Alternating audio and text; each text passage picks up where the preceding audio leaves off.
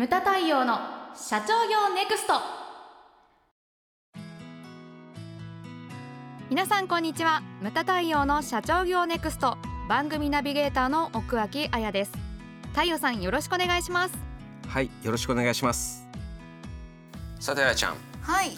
今回のテーマなんですけれども、どんな価格帯のものが欲しいのかというテーマなんですね、あの例えばその財布で例にとってみようということで、はい。まああの財布どんな財布が欲しいのか、例えばいろいろあるじゃないですか。二つ折りであったりとか、長財布、それともこうそもそもキャッシュレスで持たない。持たないっていう人もいる。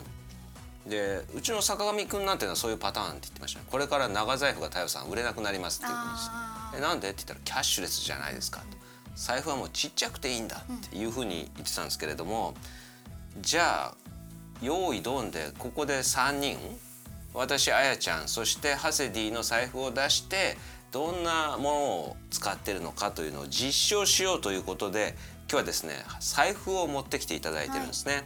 であと価格帯とかブランドですよね。海外ブランドなのか日本製なのか。はたまたもう財布消耗品ですよみたいな、あのピリってマジックピリッとか、はい。あとチャックがついてたりとかいろいろあると思うんですよ。で持ってきていただいておりますんでここでですね、はい。一斉のドンではい。今出していただきました。出しました。出しました。まず遠いところに座ってるハセディはい。の財布なんですけれども、これなんかカーボン調カーボン調ですよね。パンパン。パンパンですね。何が入ってるんですかこんなに。なんかちょ中はあんま見ないようにしあああーちょっとこうあやちゃん残念な残念です。残念な感じになってますけど表面のカーボン調がかなり剥がれてますね。ねこれはちょっとお店で出したくないかもしれないやつです。はいちょっとかっこ悪いパターンですね。一応ハセディとしてはなんで今回はほらなんでこういうものをチョイスしたかっていうことなんですけどハセディ的にはなんか携帯のカバーもカーボン調で、あー本当だ。これなどっちが先なんですか？財布です財布が財布が先。先それに合わせてカバーもカーボン調にした。あ合わせたんですか、おーということなんですね。まあそういう長谷なりのストーリーがあるわけですね。カーボンが良くてこれ、まあ、カーボンっていうかカーボン調うん。が良くてこれを選んだんですか、手触りが好きで。あ手触り。手触り。なるほど。シュルシュルした感じ。そうそう。あじゃあ俺のカバンも買う？あそうだそうですよね。お願いします。ここにあるんですけども こうかほら。がっつりカーボンですよ。長谷が好きそうなカバンですね。お金いや仕事が来るカバン。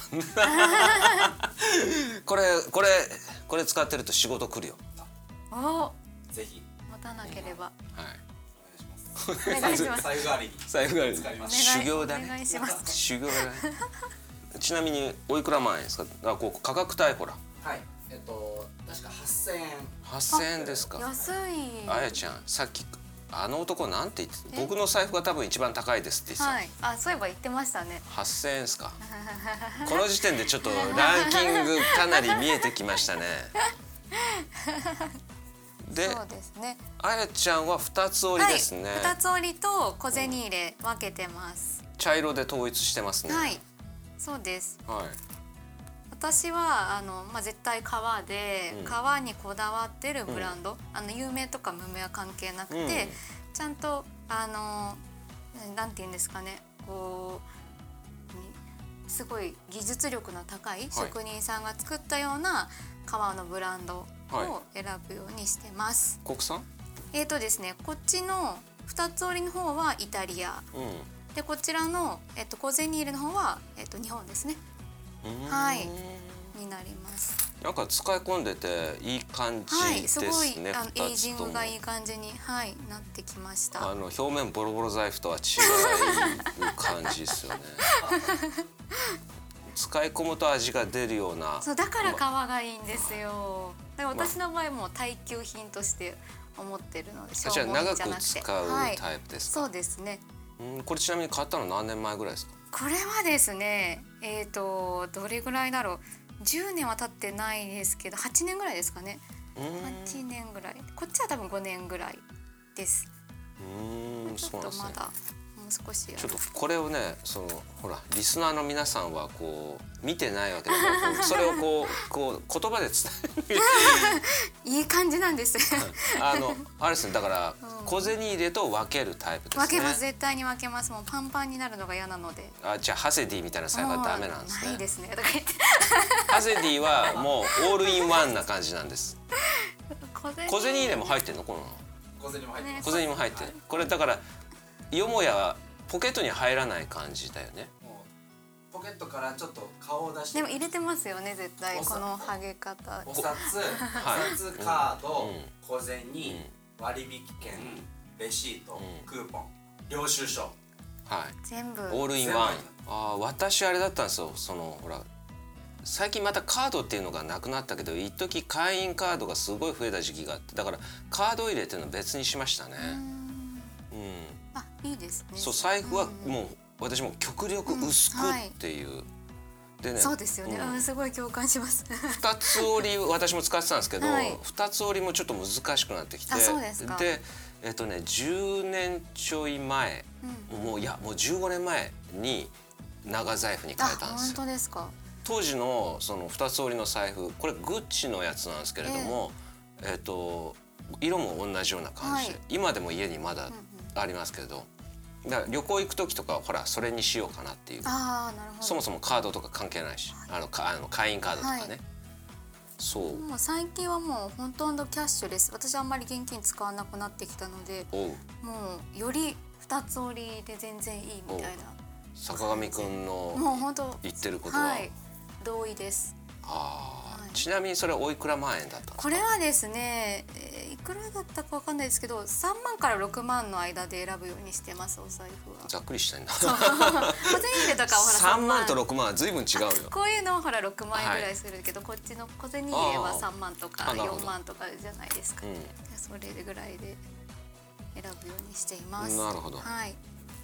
では続いて本丸を攻めます。じゃあ次に行きますか。いやいやいや。はい次は太陽さんのお財布です。はいドンドン。これは長財布ですね。長財布ですね、はい。これ名刺入れ私が持ってる名刺入れと同じメーカーなんですね。これこ国産です。国産の。あの大場製法っていう会社ですね、はい。ちょっと字が難しいんですけれどもこれあのランドセルとかで有名だった愛子様が使ってるランドセルのメーカーなんですよ。でこれ、えー、と私の出版のその関係の人編集やってくれた人が名刺交換をした時にここの大場製法の名刺入れを使ってましてかっこよかったんですよ。はいはいではい。名刺入れ買ったんです。でうちの子がちょうどその小学校に行くっていうことでランドセルどうしようかなと思ったらオーバー製法にしようと思ってそれで、えー、と手縫いのやつですね。あーいいですね。ランドセル買ったんです。で、えー、とそのタイミングで家族全員同じものを身につけようっていうことで素敵ですね。うん、それまでねこあの小銭入れここに置いてあるんですけれどもルイ・ヴィトンのタイガですよね。でタイガの財布を持ってたんです。あそうなんですそれを、うん。もうエイヤーで友達にあげちゃって。ね長谷川長谷 D には流れてこなかった。お願いしますよ それはえその彫刻家をやってる友達ああはい。にえあのうちに来て食事をしてる時にこれが届いたんですよ。え。えでああと思ってちょっとあの別室ではい。中身抜いはい抜いて、でちょうどいいところに「お前来たから」って言って「これ今まで俺が使ってた財布だから」って言ってで自分がその平社員の時からあれだったんです専務まで使ってただったんですね。これお金が貯まるからお前これ使えって。でね。でも気をつけろと。出ていくぞって。そうそうそう出ていく方気をつけろって言ってそしたらなんか真剣な顔してましたけど。えでもそれでね仕事すごい増えたって言ってうん。効果あるみたいです。でだから、えー、とうちの奥さんの方はあれですね小銭入れここのメーカー使ってます。で子供たちは3人ともここのランドセル。一番下ね今日届く今日届くランドセルは本当ですか？もそう。う楽しみ。今日届くいろんな色があるんですか？ランドセル、はい。ランドセルは最近ね水色が人気だね。あそうなんですか、うん、うちの子が通ってる小学校とか見ても水色ってほら男の子も女の子も使えるから結果的に人数が多いですね。なるほど。あとね時代変わったなって昔は黒か赤だったじゃないですか、はい。ランドセルって。今緑もあればあとね女の子は薄いパープルなんていうのも結構人気なんですよね。でランドセルも高いんですよね。10万ぐらいですか？10万ぐらいしますよ。今。ちょっといいの買おうと思えばね手縫いとか。あのそう。安いやつはもっとありますけどね。でも6年間使うと考えるとそうそう年割りするとやはりいいもの買った方が長持ちした方がいいなっていう風な感じはありますよね。そうですねそうだからこれが私のそう長財布大葉製法。これおいくらぐらいですか？これね4万ぐらいだったと思います。あそうなんですもうすごい素敵ですね。うん、これネットで買ったんですよね、ちょっとだからあの私のそのえあの来た時正直えって思ったんだけれども 俺こういう生地だと思ったんです。あのタイガーみたいなヨーロピアンカーフの革だと思ったんですけれども、これ革の名前を言いますとサンタクローチェっていう革初なんです。初めて聞きました。サンタクロースっぽいちょっと可愛いんだけれども、ちょっとうんこうあの傷がつきやすいんですよね。あそうだからでもそれが味でいいみたいなんですよ。うん、でこれも何年かな？え4年か4年ぐらい、うん。うん、4年か5年前です、うん全然綺麗ですね。うんこれでもね爪でピーって傷がつくぐらいなんででもねあの年とともにそれが目立たなくなってるんですよね。だから非常にその4年経ったけれどもこう表情が変わっていくっていう皮面白いね。あわすごいそれが面白いです。で小銭入れ小銭入れが LV ですすね。LV はい。LV ですね。そう。だからあの大河で揃えてたんですけど、はい。うんうんうんうん、だちょっとねそのどんな価格帯のものが欲しいのかっていう、まあ、テーマもう一回戻りますけれどもそう,、で昔は私もそのブランドものとかねあここにちょっと定期入れを持ってるんですけどこれは何で持ってるかって言ったらパスモが入ってるからですね。私もだからキャッシュ私が使ってるキャッシュレスは何かって言ったら決済方法ですけど、まあ、交通系。はいですよね。一それ番使えますよね。一番使う、うん。で簡単じゃない、そうですね。アプリ起動させる必要もないからピピッってやってそれで終わりですからね、はい。だからもっとこれが普及すればいいと思うんですよね。交通系が。ちょっとそんなものがあるなというふうに思ってますけれども、で私もそう一時ほら30代前半ぐらいまでは本当そうですね。こう海外のブランドものとかそういったものがやはりねうん。ちょっとこう働いてお金を持ってくると誰もが通る道じゃない。ちょっと高級ブランドを身につけたいとか、愛ちゃんそういうのはあ あんまりあんまりないですね。あんまりないですでもあれですよ。バーバリーとか好きですよね。太陽さんはいや違うんです。バーバリーのライセンスを取って作ってた山陽あ商会が好きなんですね。あいやごめんごめんごめん。昔はバーバリーだったんですけどね今は山陽商会のものを身につけてますね。あ本当ですか、うん、だ人って結構ねぐるっと巡ってくるのかなみたいな。なるほど。私はだからカバンも何も国産ですね。ああそこをこだわっていらっしゃるんですね、うん、あのさっき見せたあ、あはい。のカバンもあれ豊岡カバンです。で社長もねこれ実学でも同じの使ってる人いましたよあーいらっしゃいましたね。ねはい。うわすごいと思って。そう。でこれ持ってると前他の人からも言われたの「私同じカバンです」って言って。